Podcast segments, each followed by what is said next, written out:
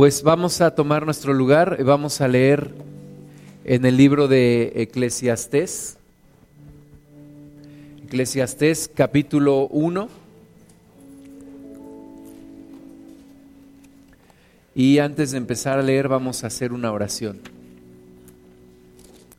Amado Padre, estamos delante de ti y Señor queremos pedir tu dirección, queremos pedir que tú nos hables a nuestro corazón, que hagas lo que nadie puede hacer, que es lograr un cambio en nosotros, transformar nuestro interior.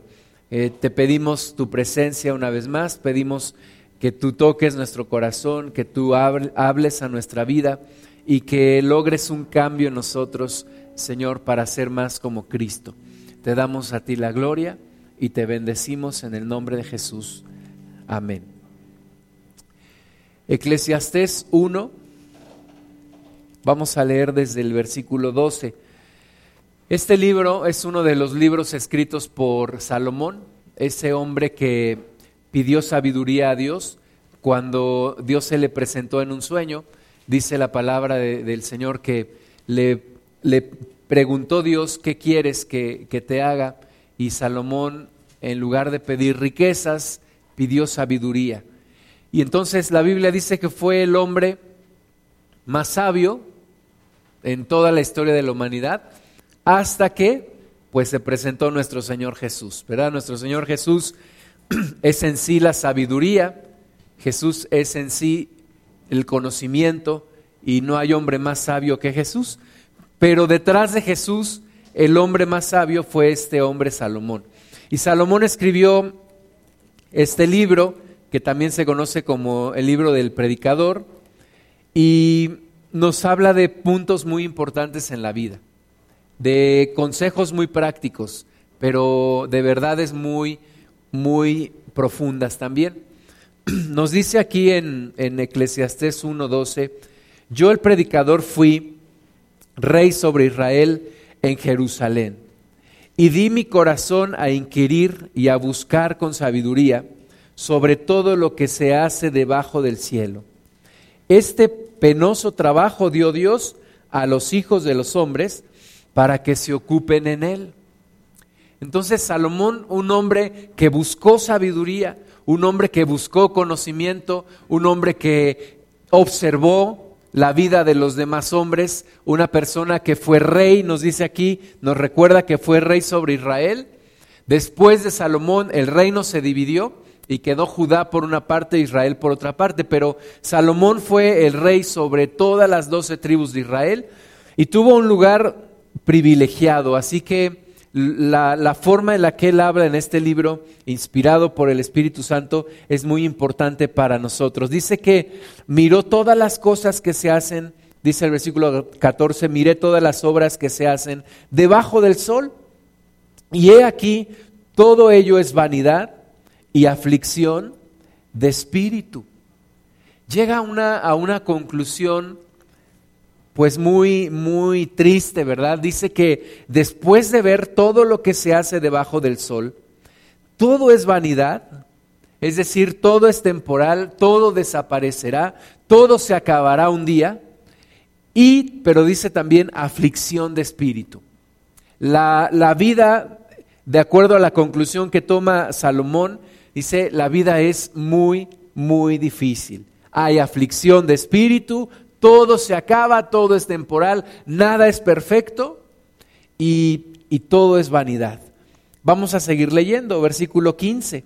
Lo torcido no se puede enderezar y lo incompleto no puede contarse.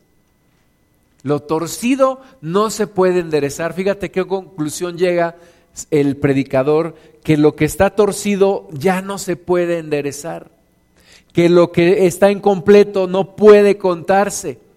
Es una, una visión muy, una conclusión muy fuerte la que hace eh, el predicador. Algunas personas viven la vida con, con amargura, con tristeza, con dolor. Muchas personas dicen, que la vida no vale nada, ¿verdad? Hasta hay una canción que dice que la vida no vale nada. Hay quienes dicen que todo es sufrimiento, que todo es dolor, que todo es pena. Y yo creo que sin Cristo es una realidad, ¿verdad? Este Salomón, y tú puedes un poco ver la vida de los demás y a lo mejor ver tu propia vida y pensar que realmente sí, todo lo que hay es temporal, nada es perfecto, nada durará para siempre y que hay muchísima aflicción de espíritu en la gente aquí en la tierra.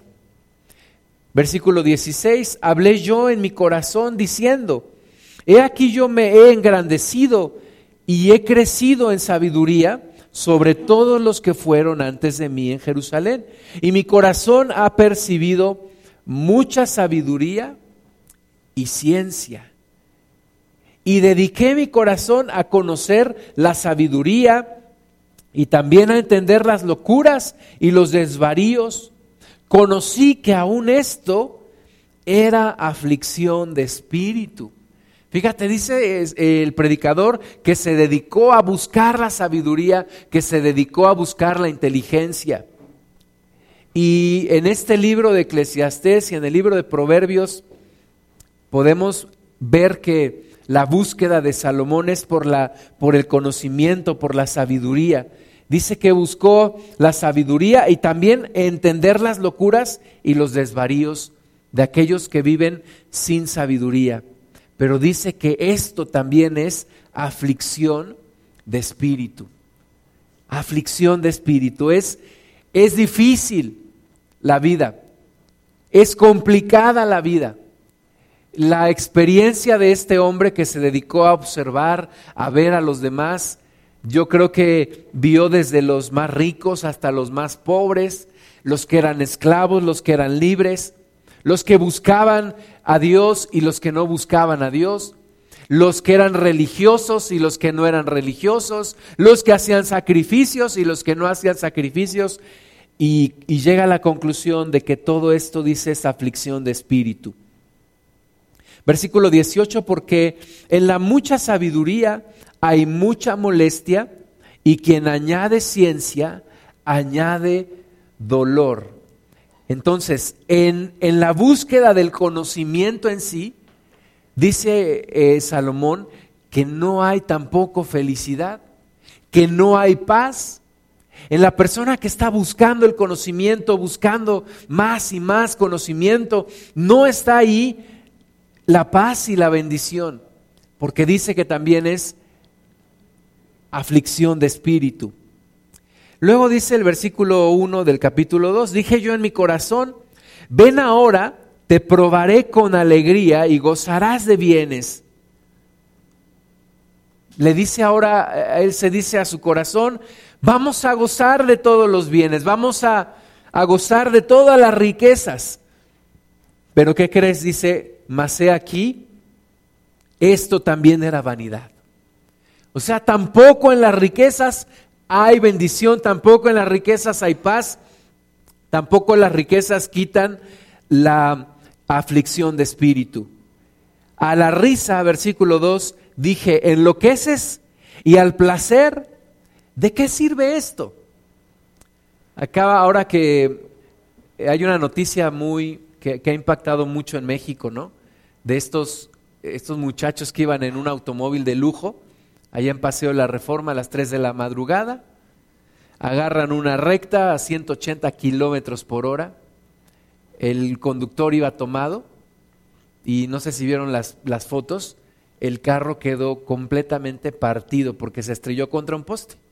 En una curva, pues obviamente a 180 kilómetros por hora, esa, esa calle no fue construida para que alguien manejara a esa velocidad. Y choca contra un poste y, y se mueren todos menos el conductor.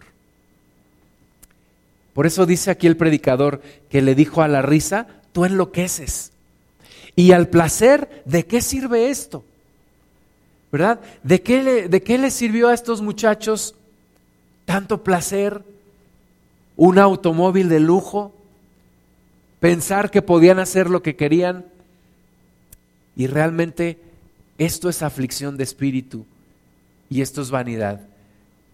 me parece que el conductor tenía 33 años, los demás tal vez tendrían más o menos la misma edad.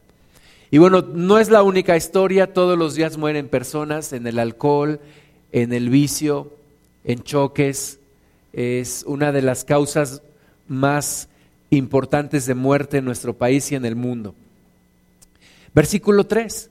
Propuse en mi corazón agasajar mi carne con vino y que anduviese mi corazón en sabiduría, con retención de la necedad hasta ver cuál fuese el bien de los hijos de los hombres, en el cual se ocuparan debajo del cielo todos los días de su vida.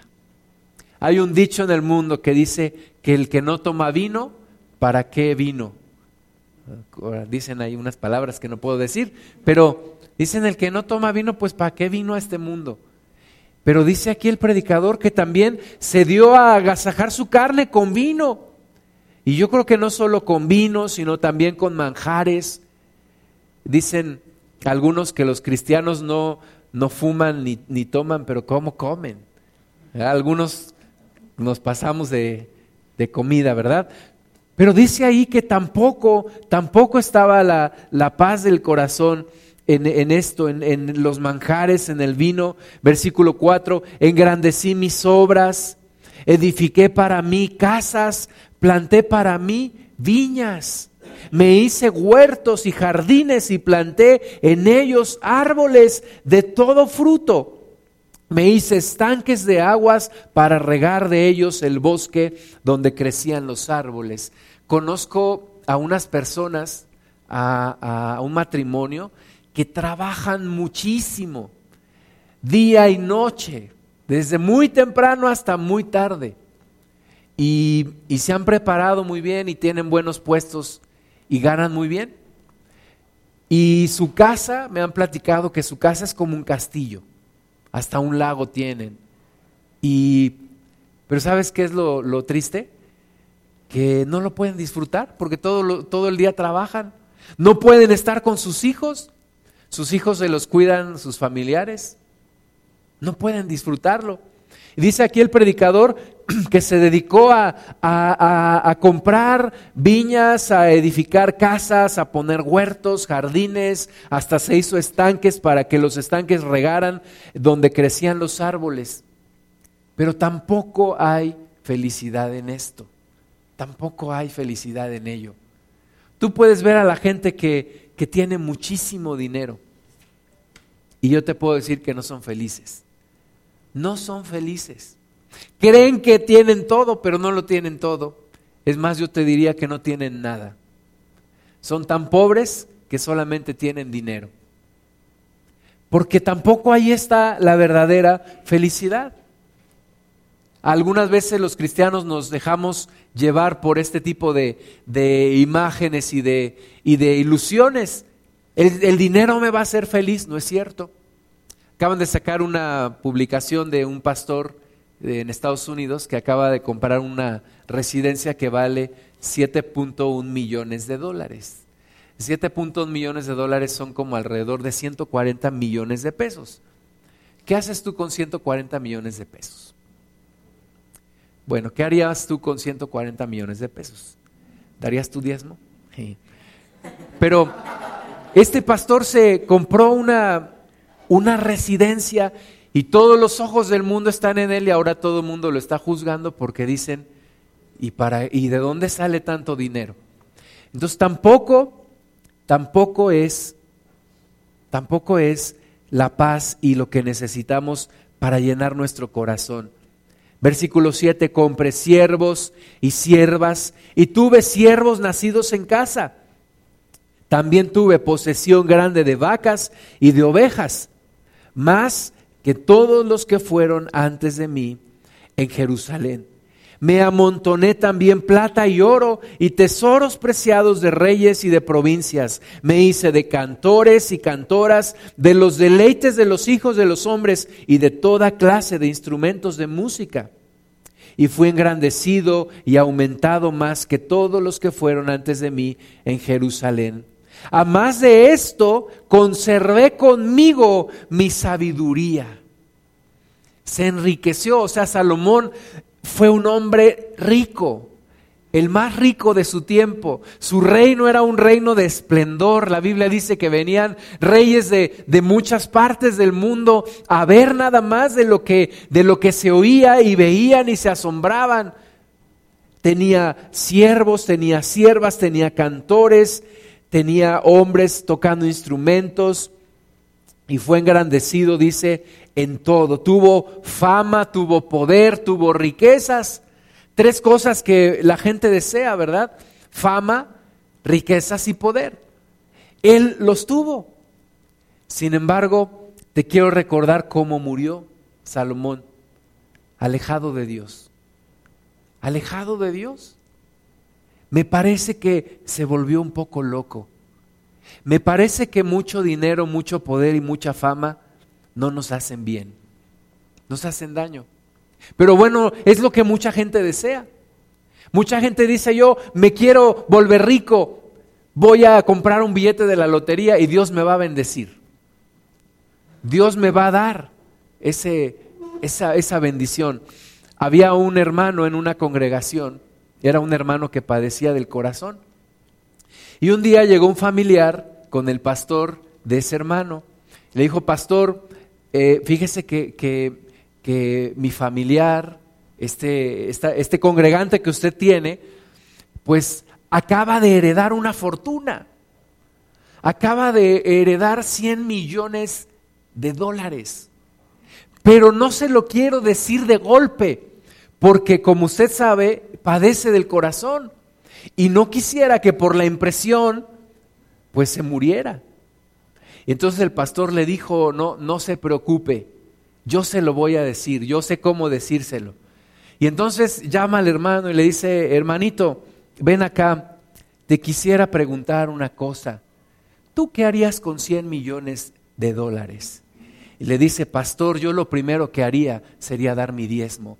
En ese momento le da un ataque al corazón al pastor y se muere. No es el dinero lo que trae la felicidad. No lo es. No lo es. Versículo 10, no negué a mis ojos ninguna cosa que desearan. No negué a mis ojos ninguna cosa que desearan. Este, esta palabra especialmente es para nosotros los hombres. Porque dice también el predicador que los ojos no se cansan de ver. Los ojos no se cansan de ver. Y, cuando Él dice que dio a, a, sus ojos ninguna, que no negó a sus ojos ninguna cosa que desearan, yo creo que Él dio rienda suelta a sus ojos. Hay unas personas que les llaman de ojo alegre, ¿verdad? Porque nada más andan viendo, principalmente los hombres, a las mujeres. Y, y este predicador dice, no negué mis ojos, todo lo que quisieran ver, todos se los permití ver. ¿Y cuántos sabemos que tampoco ahí está la felicidad? ¿Cuántos sabemos que cuando dejas a tus ojos ver todo lo que quieren ver, caes en esclavitud de lujuria, de lascivia, de pornografía? Y que eso te lleva a pecado sexual y que eso te lleva a hundirte cada vez más. ¿Lo sabemos? ¿Lo hemos experimentado algunos? Los que no, no lo experimenten, no está ahí el camino de la felicidad. No está allí. No, no permitas que tus ojos vean todo lo que quieren ver. Job nos enseña y nos dice, puse, hice pacto con mis ojos y dije, ¿cómo había yo de mirar a una mujer virgen? Entonces tampoco está ahí la felicidad. Dice, ni aparté mi corazón de placer alguno, porque mi corazón gozó de todo mi trabajo y esta fue mi parte de toda mi faena. Eh, a lo mejor él, si lo pusiéramos en el contexto de ahora, se iba a las grandes plazas, a los centros comerciales, a lo mejor se iba hasta Estados Unidos, a esos malls, y se compraba todo lo que quería, zapatos, trajes, ropa, corbatas, camisas de las más finas, todo lo que él quería. comer en los mejores lugares, en donde siempre había querido comer, y ahí se metió y comió, y fueron grandes cuentas las que pagó, eh, platillos especiales que vienen desde el otro lado del mundo, y tampoco ahí encontró la felicidad. Versículo 11, miré yo luego todas las obras que habían hecho mis manos y el trabajo que tomé para hacerlas, y he aquí, ¿te imaginas todo lo que hizo este hombre? La Biblia dice que él construyó el templo para Dios y había pisos de oro, mar de oro en el templo. Había piedras preciosas en el palacio del rey, en la casa de Dios los jardines tan hermosos que tenía. Le traían madera de, desde el Líbano, cedro desde el Líbano. Se lo embarcaban y se lo traían. Le traían oro de regiones en donde el oro era muy fino. Pero dice que cuando él vio todas estas obras que había hecho, ¿qué dijo? Todo era vanidad y aflicción de espíritu y sin provecho debajo del sol. Tampoco ahí hay paz del corazón, tampoco ahí hay bendición, tampoco ahí hay felicidad. Tampoco puedes llenarte de todo lo que has hecho. Hoy en día la gente construye sus grandes carreras y promoción tras promoción, aumentos tras aumentos, eh, llegan a la cúspide de sus carreras y ven todo lo que han logrado y dicen, la verdad es que hay un gran vacío en mi corazón. Muchos de ellos quedan solos, muchos de ellos se divorcian y quedan solos, con una gran carrera, hombres y mujeres, ¿verdad? Ahora las mujeres también, ejecutivas, grandes ejecutivas,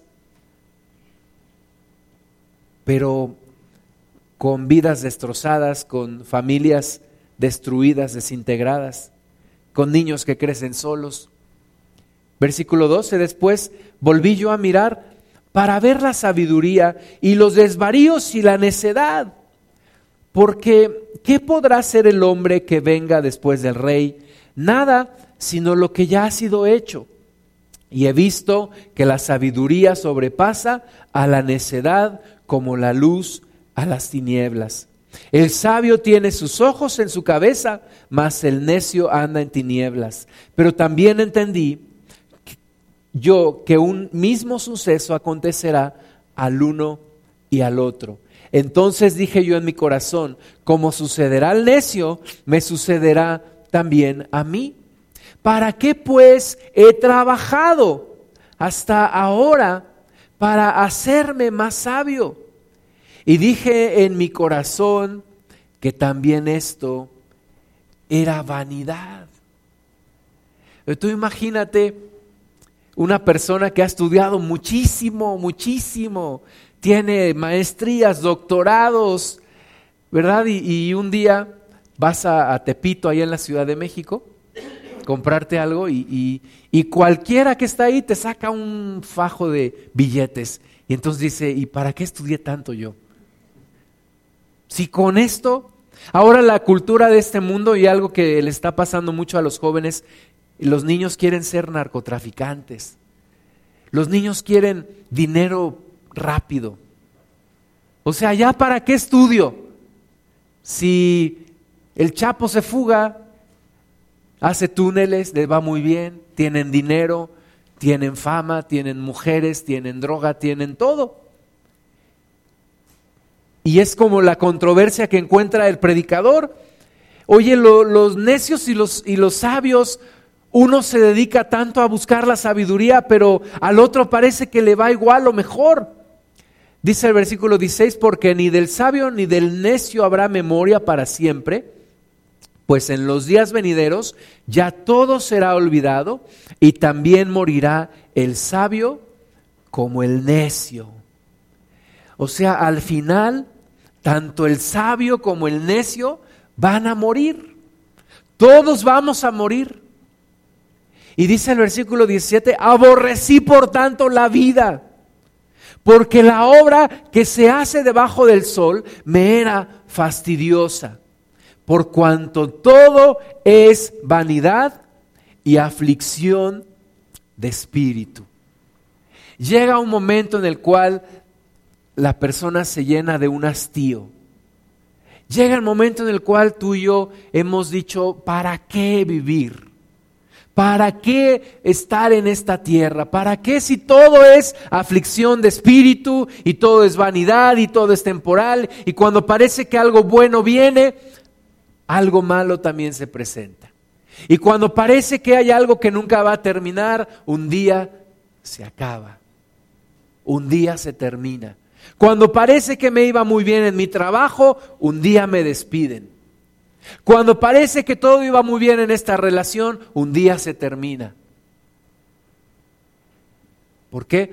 Porque ahí no está la felicidad. Porque hemos buscado en los lugares equivocados. Y tenemos que aprender a buscar en donde sí está la felicidad y la plenitud. Versículo 18, asimismo, aborrecí todo mi trabajo que había hecho debajo del sol el cual tendré que dejar a otro que vendrá después de mí. ¿Has conocido personas que, que hacen grandes casas, tienen grandes terrenos, un día mueren? Me estaba platicando un amigo que su papá les iba a heredar a sus tres, a sus tres hijos. Pero uno de ellos dijo, cuando mi papá me herede, yo voy a vender todo. ¿Y sabes qué hizo el, el papá? Lo quitó del testamento. Dijo, tú vas a vender, yo no te, dejo, no te dejo nada. Pero, ¿has visto personas que mueren y, sus casas se quedan abandonadas o sus terrenos eh, simplemente los venden, los usan para otra cosa? Y dice el predicador, ¿qué va a hacer de, todo mi trabajo cuando yo tenga que morir y, se lo tenga que entregar a otro después de mi Versículo 19. Y quién sabe si será sabio o necio el que se enseñoreará de todo mi trabajo en que yo me afané y en que ocupé debajo del sol mi sabiduría. Esto también es vanidad. Dice nuestro hermano Don Pío, que su padre trabajó muchísimo para que en estas tierras de aquí del venado se sembrara, fueran tierras de labor. Y dice él que si su padre estuviera vivo ahorita, que si, si él pudiera ver todo lo que hay de casas, dice, se volvería a morir. ¿Verdad? Porque no era su sueño, su sueño era que estas tierras produjeran mucho.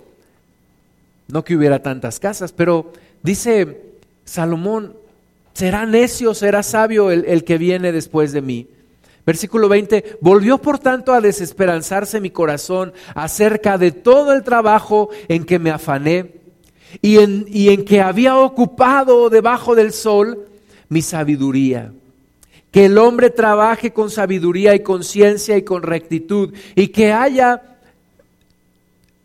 de dar su hacienda a hombre que nunca trabajó en ello también esto es vanidad y mal grande. Dicen que el abuelo, con mucho sacrificio, comienza la empresa. El hijo la consolida y el nieto se la acaba. ¿Verdad? Acaba con todo. Y es una historia que vemos repetidas veces. Versículo 22. ¿Por qué? ¿Qué tiene el hombre de todo su trabajo y de la fatiga de su corazón con que se afana debajo del sol. ¿Qué tienes tú con todo tu afán y con todo tu trabajo y con todo lo que haces y con todo lo que te desgastas todos los días, desde temprano hasta en la noche? Y luego, eso te va a dar la paz, eso te va a dar la salvación de tu alma, porque todos sus días no son sino dolores y sus trabajos molestias. Aún de noche su corazón no reposa. Esto también es vanidad. ¿Sabes lo que está pasando ahorita con los jóvenes que se están graduando de las universidades?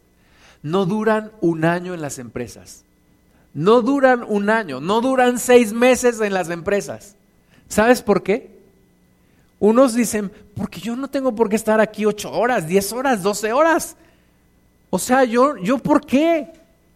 Otros dicen, es que no he crecido, no me han promovido. Y les preguntas, ¿y cuánto tiempo llevas? Tres meses. No inventes. Oye, yo estuve 15 años en una empresa para crecer. Y otros porque simplemente ven a sus padres y dicen, yo no quiero ser como ellos. Yo no quiero ser un, un adicto al trabajo.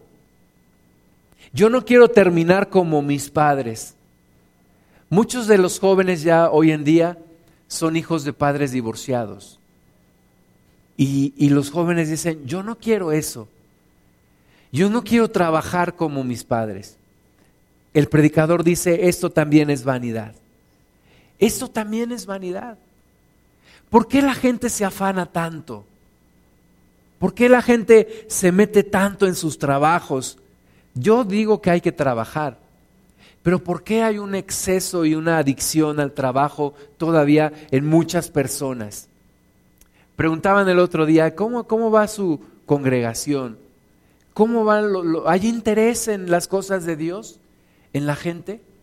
Y yo tuve que responder a esa persona, mira, hay interés en las cosas de Dios, pero a cierto, hasta cierto punto. Hasta el punto en el cual la gente no se quiera comprometer más. Porque todos tienen ocupaciones, todos tienen cosas que hacer más importantes que las cosas de Dios. Y si tú convocas una reunión entre semana, no esperes más de 10 personas. Si tú convocas una reunión de oración en miércoles, no esperes más de 10. Y desgraciadamente no es solamente aquí, es en todas las congregaciones. Es una cuestión generalizada. ¿Por qué? Porque sigue habiendo un interés más grande en los afanes, en el trabajo, en mis cosas, en mis jardines, en mis viñas, en mis árboles, en edificar mi casa, en hacer todo mi trabajo. Y yo creo que tenemos que valorar más las cosas de Dios y poner el tiempo en donde realmente está la bendición. Estuve en una reunión de trabajo hace como, como 20 años. Hace como 20 años, yo tenía como 5 años de graduarme, de haberme graduado. Y yo estaba esperando entrar a estudiar una maestría, yo estaba a punto de, estudiar mi maestría. Y, y, en ese ejercicio que nos hicieron, nos juntaron en un sábado y nos dijeron, pon en orden familia, trabajo y amigos. En el orden en el que tú los, en el que tú los valoras. Y yo puse, no me dijeron, pero yo puse primero Dios, después familia, después trabajo y después amigos. Y todos me dijeron, ahora pon el porcentaje del tiempo que le dedicaste esta semana a cada una de esas áreas que escribiste. Y por supuesto yo puse pues que le había dedicado mucho más tiempo a mi trabajo. Porque yo trabajaba muchísimo en ese entonces, no quiere decir que ahora sea un flojo, pero en ese entonces yo trabajaba, yo entraba a las 8 de la mañana, comía media hora y salía no antes de las 7 de la noche. Me acuerdo un fin de semana, me quedé trabajando toda la noche del viernes, yo entré viernes a las 8 de la mañana, me quedé trabajando todo el día, toda la noche, todo el sábado, toda la noche del sábado, todo el domingo, toda la noche del domingo, todo el lunes, salía a las 5 de la tarde. Y el martes otra vez a las 8 del día. Entonces para mí estaba clarísimo que lo que más le dedicaba de tiempo era a mi trabajo. Pero para mí estaba claro que no estaba bien tampoco. Un día me hicieron ir en domingo y yo le dije a mi jefe, nada más déjame ir al servicio hoy en la mañana. Yo estaba en el servicio y se me acerca una hermanita y me dice, ¿qué tienes hermano? Te veo, te veo triste. Le dije, es que tengo que ir a trabajar y yo quisiera quedarme todo el día aquí. Y tengo que reconocer que no está bien. Muchas veces nuestra, nuestra vida está en una incongruencia. Yo digo, Dios es más importante, pero yo no le dedico más tiempo a Dios. Yo digo, mi familia es más importante que mi trabajo, pero no le dedico más tiempo a mi familia que a mi trabajo. Hay incongruencias. Por eso hay aflicción de espíritu y por eso hay vanidad y temporalidad en todo esto. Un día después de 15 años de trabajar para esa empresa, terminó mi trabajo. Y no me dieron una patada, pero, pero yo me salí de ahí. Y se acabó todo. Se acabó todo lo que yo había hecho en ese lugar.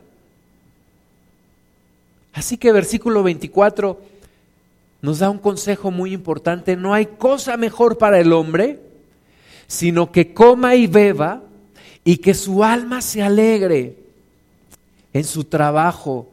También he visto que esto es de la mano de Dios. Que todo sea de la mano de Dios.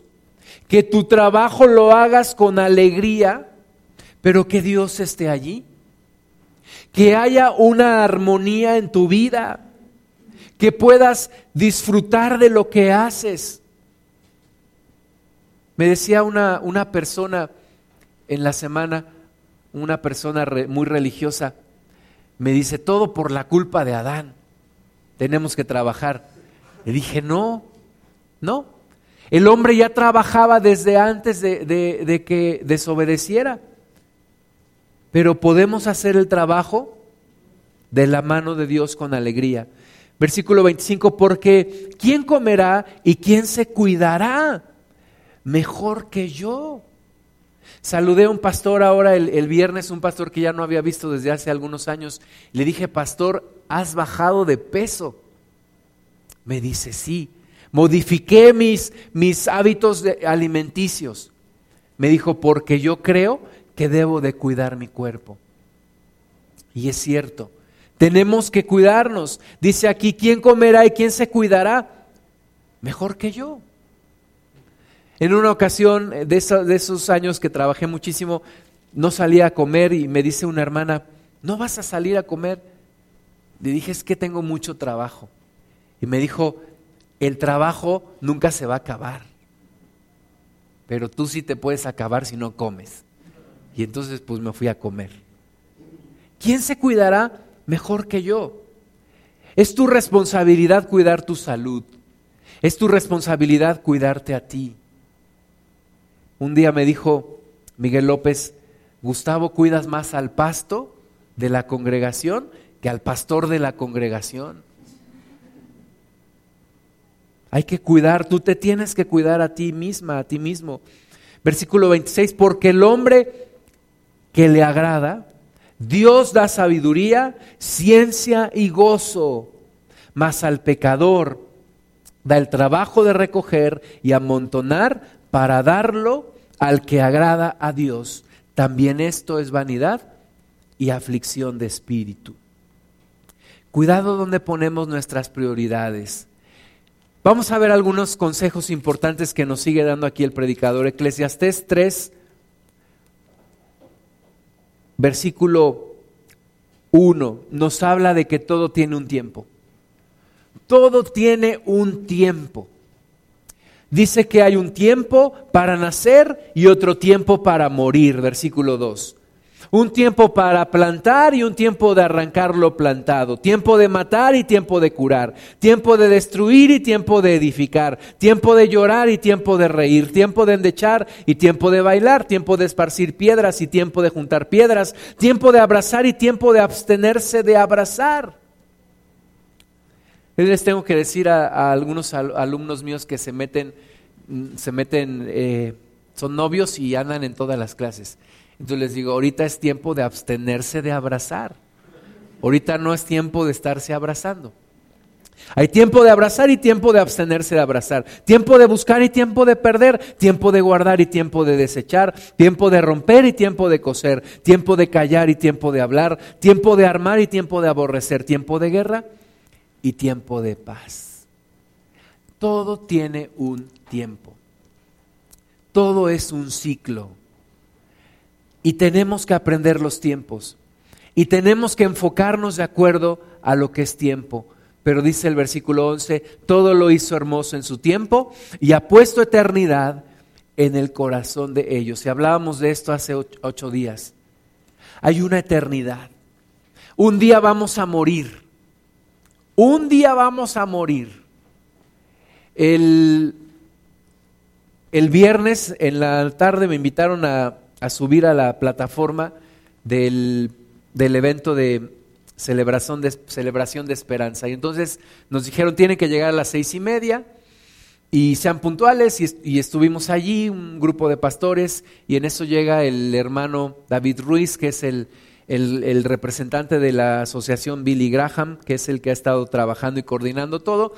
Y entonces ya cuando terminó de dar indicaciones, le pregunté, hermano, ¿y cuántos años tiene el hermano Billy Graham?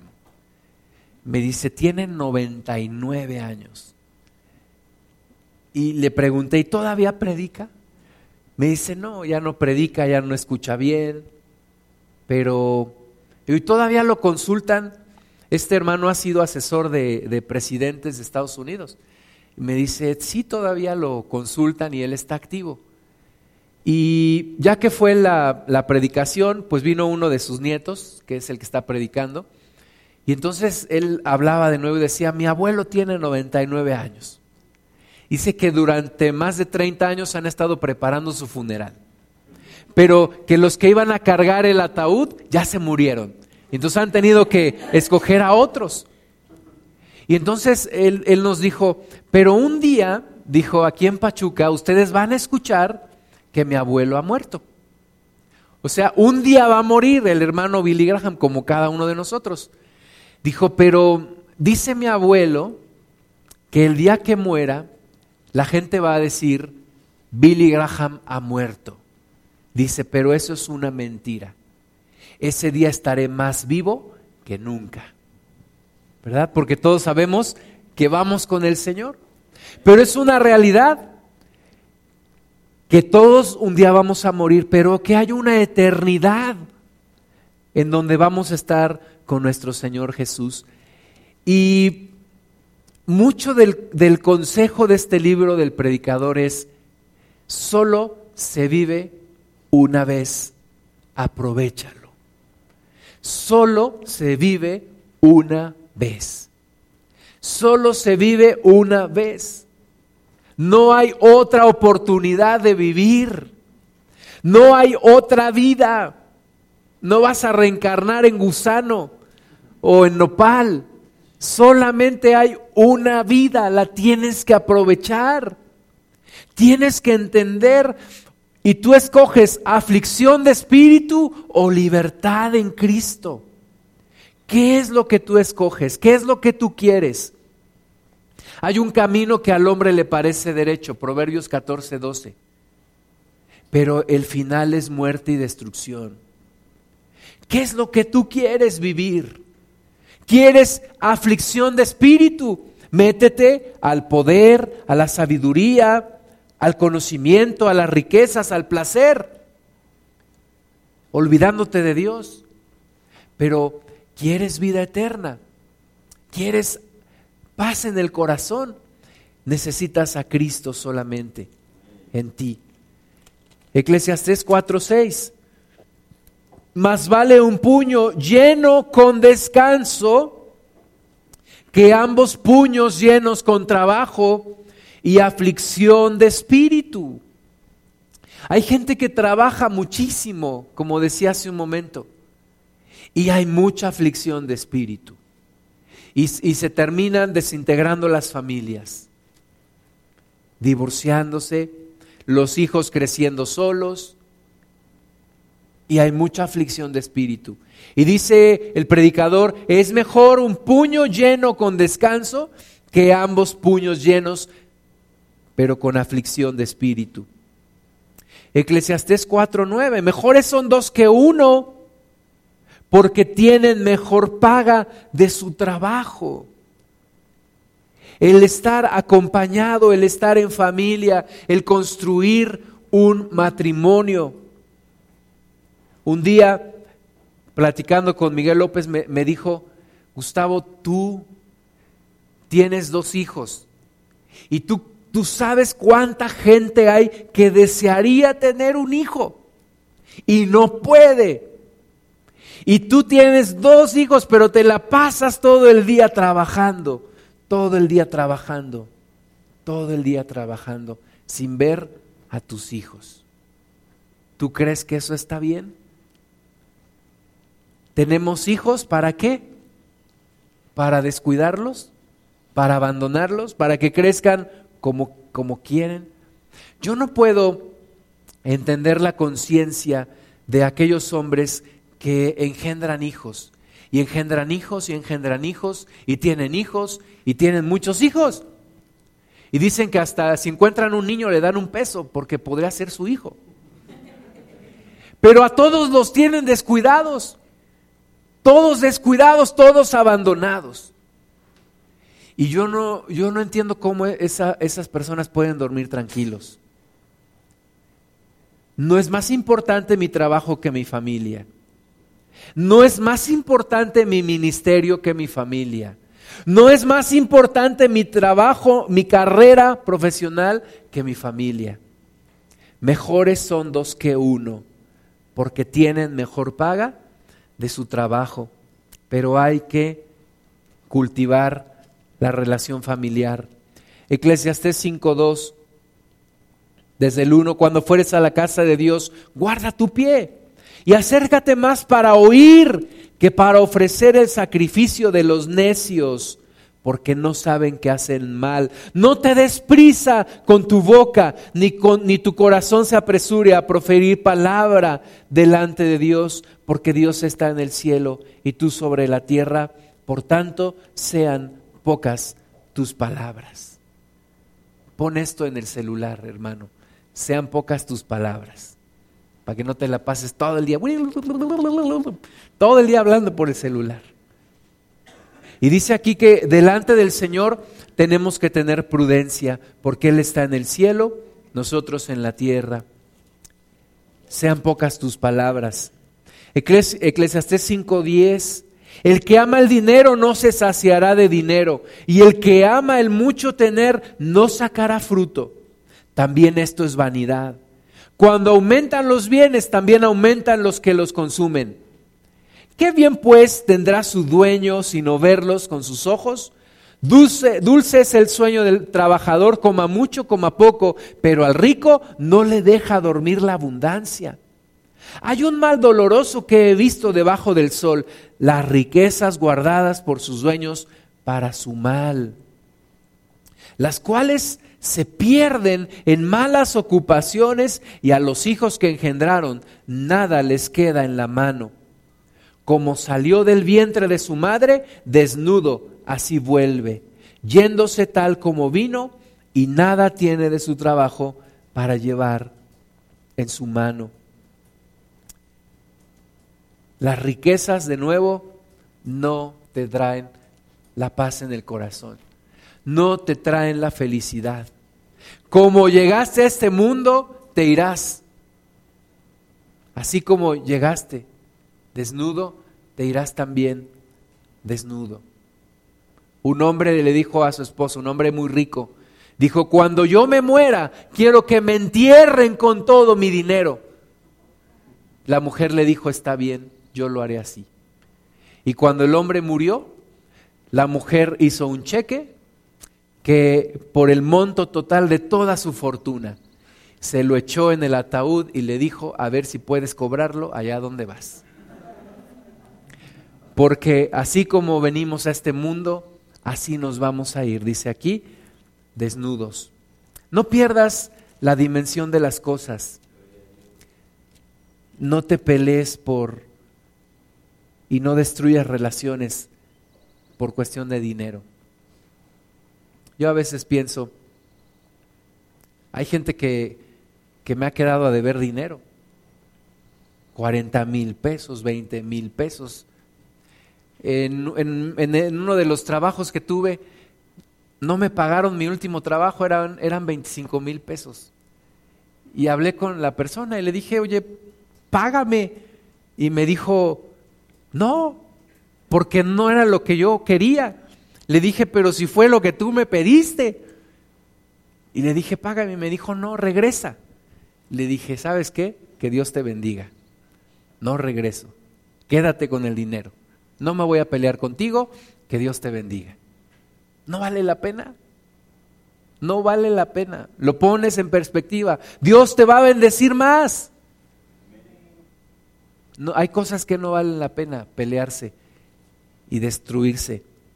No es el dinero lo más importante. Ahora, no con esto te estoy diciendo que regales tu dinero y que no lo cuides, pero hay cosas que no valen la pena pelearse y desgastarse. Eclesiastés 7:8. Mejor es el fin del negocio que su principio. Fíjate, mejor es el fin del negocio que su principio. Y en nuestra cultura estamos muy enfocados a festejar el inicio de las cosas. Qué padre, iniciaste la carrera en la universidad. Qué bueno, te casaste. Pero dice aquí que es mejor el final del negocio que su principio. Porque esos que se casaron a los seis años están divorciando. Ese que inició la carrera al año ya desertó. Es mejor el fin del negocio que su principio. Es importante empezar bien, pero es imperante terminar bien. Tengo que terminar bien, no solamente empezar. Ay, qué padre, mi hijo cumplió tres años, le voy a hacer una gran fiesta. Está bien, pero acuérdate que lo importante no es que cumplió tres años, lo importante es que llegue a ser un hombre de Dios, una mujer de Dios. Y dice la palabra que es mejor el día de la muerte que el día del nacimiento, dice el predicador. Es mejor el día de la muerte que el día del nacimiento. Dice el hermano Wen Myers, yo encuentro más sabiduría en los funerales cristianos que en las bodas cristianas. Es mejor el día de la muerte que el día del nacimiento, por supuesto, si aceptaste a Cristo, si aceptaste a Cristo en tu corazón. Eclesiastés 9, 2. Todo acontece de la misma manera a todos. Un mismo suceso ocurre al justo y al impío, al bueno, al limpio y al no limpio, al que sacrifica y al que no sacrifica, como al bueno hacia el que peca, al que jura, como al que teme el juramento. Dice que le acontecen las mismas cosas. Y me invitaron a dar clases en, en un instituto bíblico y tengo unos alumnos, un matrimonio la señora no ve, trae sus lentes y no ve. Y las tareas, me, dice su esposo, hermano, no, no, le, no le importa que la tarea de mi esposa yo la haga, ella me dicta y yo la hago. Me dijo, porque no puede ver. Y le dije, ¿y por qué no puede ver? Y ya me acerqué a la hermana y, hermana, ¿cómo está? Dios le bendiga. Me dice, es que yo perdí mi vista hace cuatro años por negligencia médica. Dijo, usted tenía, le pregunté, ¿usted tuvo glaucoma? Me dijo, sí, pero no me trataron bien. Dijo, y primero perdí la vista en un ojo y luego perdí la vista en otro ojo. Y entonces es cuando, cuando yo me acuerdo de estas palabras que dicen que hay cosas que le suceden tanto a los impíos como a los justos, a los limpios como a los no limpios, al que sacrifica como al que no sacrifica. Suceden las mismas cosas. Vamos a enfrentar enfermedades, vamos a enfrentar problemas, vamos a, enfrentar escasez, pero la diferencia está en cómo lo vas a vivir, en cómo lo vas a enfrentar. ¿Verdad? Esta hermanita pudo, desde hace cuatro años que perdió la vista, pues pudo estar en su casa y decir, yo no puedo hacer nada, yo no ni siquiera pensar en que voy a ir a estudiar la Biblia. Ni siquiera pensar en que voy a ayudar en una congregación. Sin embargo, lo está haciendo. Lo está haciendo. Es la actitud lo más importante. No es más importante lo que te pasa a ti, sino lo que pasa en ti, lo que sucede en ti. ¿Cómo enfrentas las situaciones de la vida? ¿Cómo enfrentas las cosas de la vida? Ayer en la, en la campaña nos decía el predicador, le decía a la gente que iba a recibir a Cristo, no se te van a acabar tus problemas. Sin embargo, a partir de hoy, Dios estará contigo en cada instante de tu vida. Y cada situación y cada problema que tú vivas, Dios va a estar ahí contigo. Eso es lo verdaderamente importante. Lo mismo sucede al justo que al impío. Eclesiastés 9, 7. Anda y come tu pan con gozo y bebe tu vino con alegre corazón, porque tus obras ya son agradables a Dios. Esta es la bendición de una persona que se reconcilia con Dios. Dios te dice, anda y come con gozo tu pan y bebe tu vino con alegre corazón. Y no vaya a agarrarse de aquí alguno para decir, ¿ya ves que dice la Biblia que sí puedo tomar alcohol? No. En la cultura judía de ese tiempo la gente tomaba vino para, para comer, no para embriagarse. En todo tiempo sean blancos tus vestidos y nunca falte ungüento sobre tu cabeza. Goza de la vida con la mujer que amas, todos los días de la vida de tu vanidad que te son dados debajo del sol, todos los días de tu vanidad, porque esta es tu parte en la vida y en tu trabajo con que te afanas debajo del sol. Todo lo que te viniere a la mano para hacer, hazlo según tus fuerzas, porque en el Seol a donde vas no hay obra, ni trabajo, ni ciencia, ni sabiduría.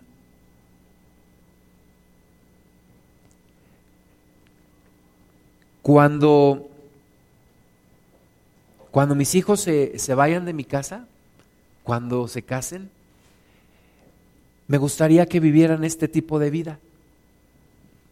Y estar confiado en el Señor en decir, se fueron, iniciaron una familia, que coman su pan con gozo, que en todo tiempo sus vestidos sean blancos, que nunca se olviden del Señor, que sus obras sean agradables a Dios, que gocen la vida con su esposa o con su esposo todos los días de su vida y que todo lo que les viniera a la mano lo hagan según sus fuerzas.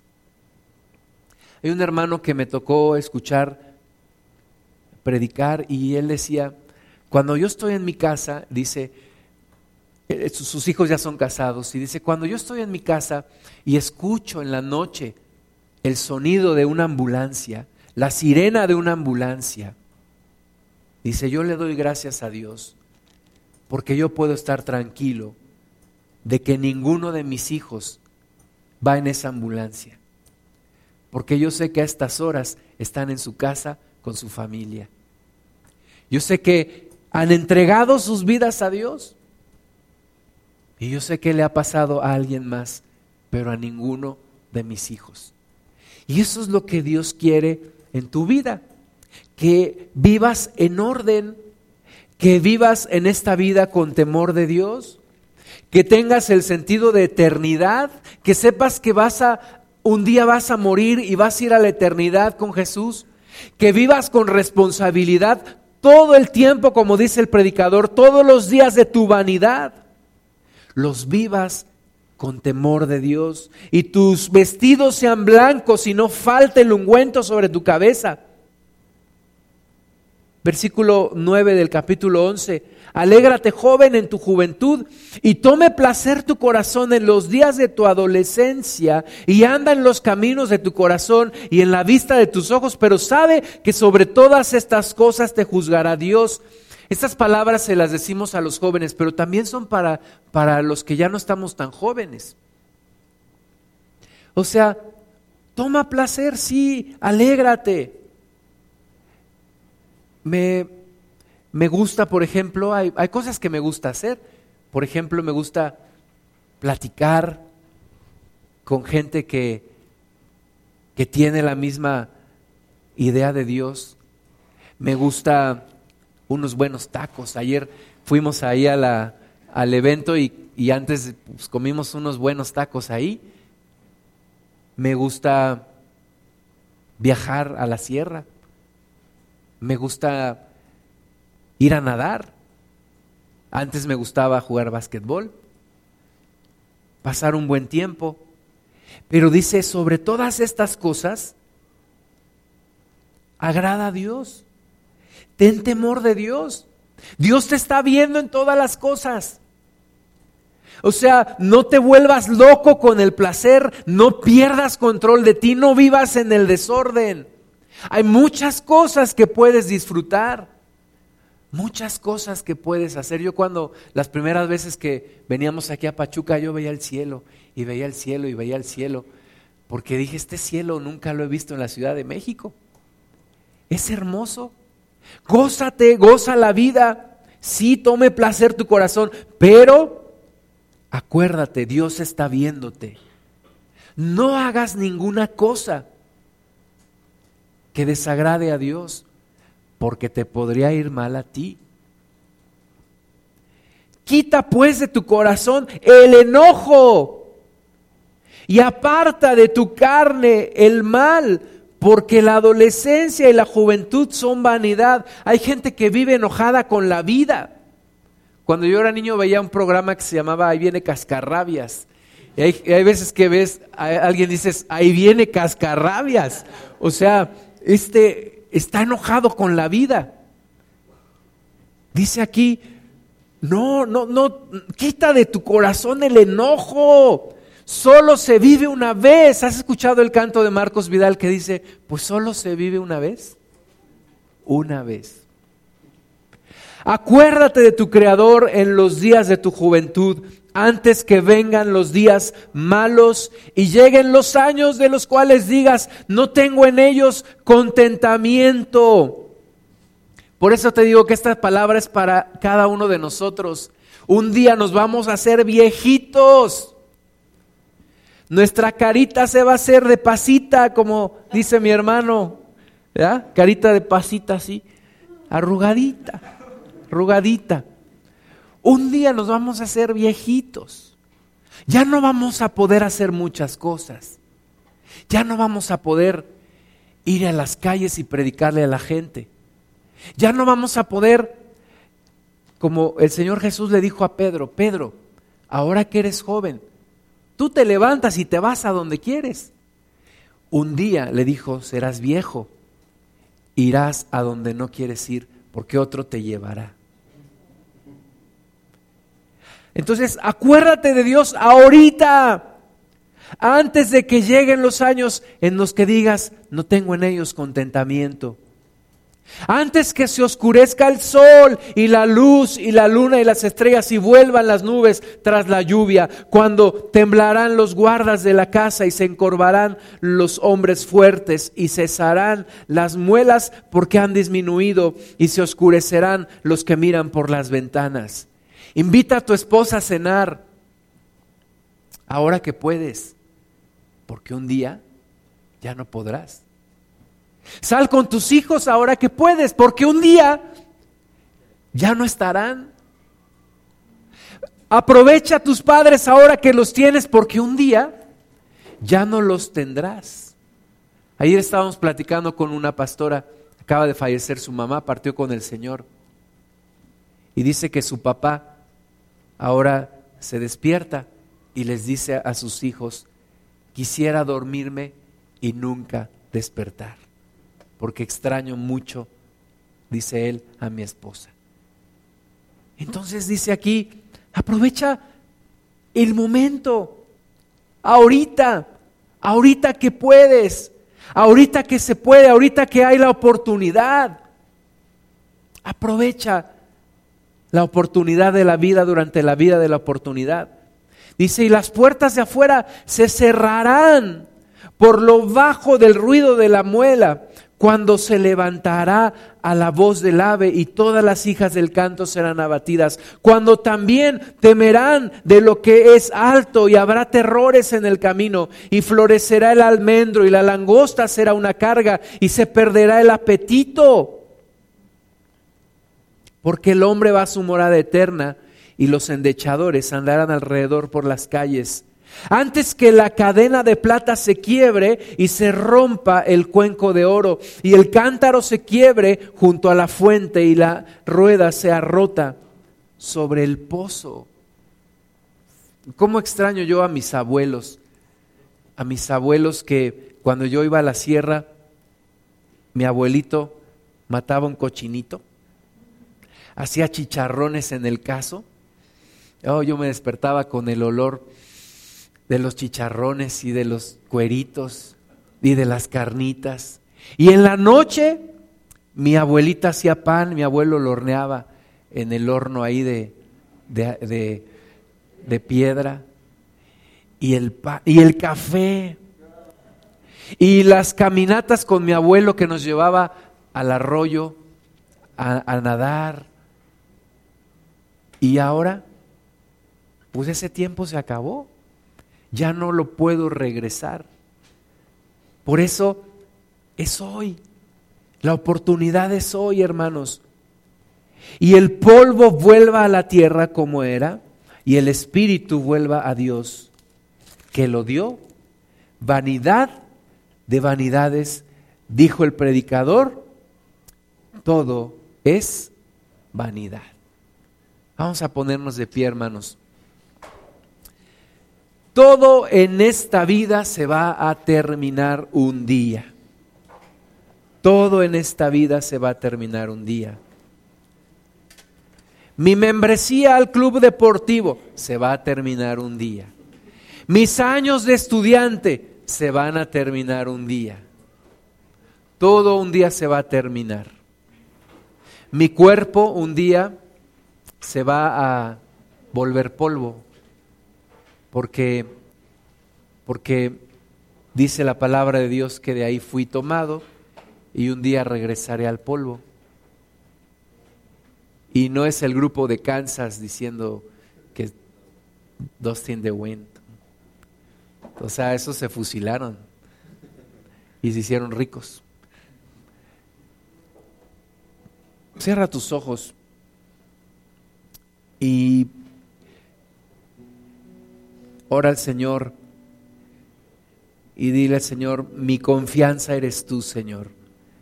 Mi vida eres tú. Señor, dice tu palabra que tú nos guiarás más allá de la muerte.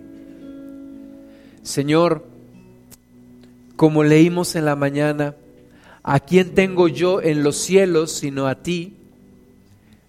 Y fuera de ti nada deseo en la tierra. Señor, fuera de ti todo es vanidad en este mundo. Fuera de ti todo es aflicción de espíritu. Pero tú cambias las cosas, Señor. Tú transformas nuestras vidas. Tú has traído luz a nuestra oscuridad. Tú le has dado propósito a nuestra vida.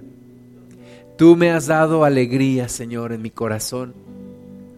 Padre, gracias por la familia que, cada uno de nosotros tenemos. Gracias Señor, porque podemos gozarnos, como dice tu palabra, con la mujer de mi juventud. Podemos gozarnos, Señor, con nuestros hijos, con nuestros padres. Y aún, Señor, puede tomar placer nuestro corazón pensando siempre que tus ojos están sobre nosotros y que no queremos desagradarte en nada.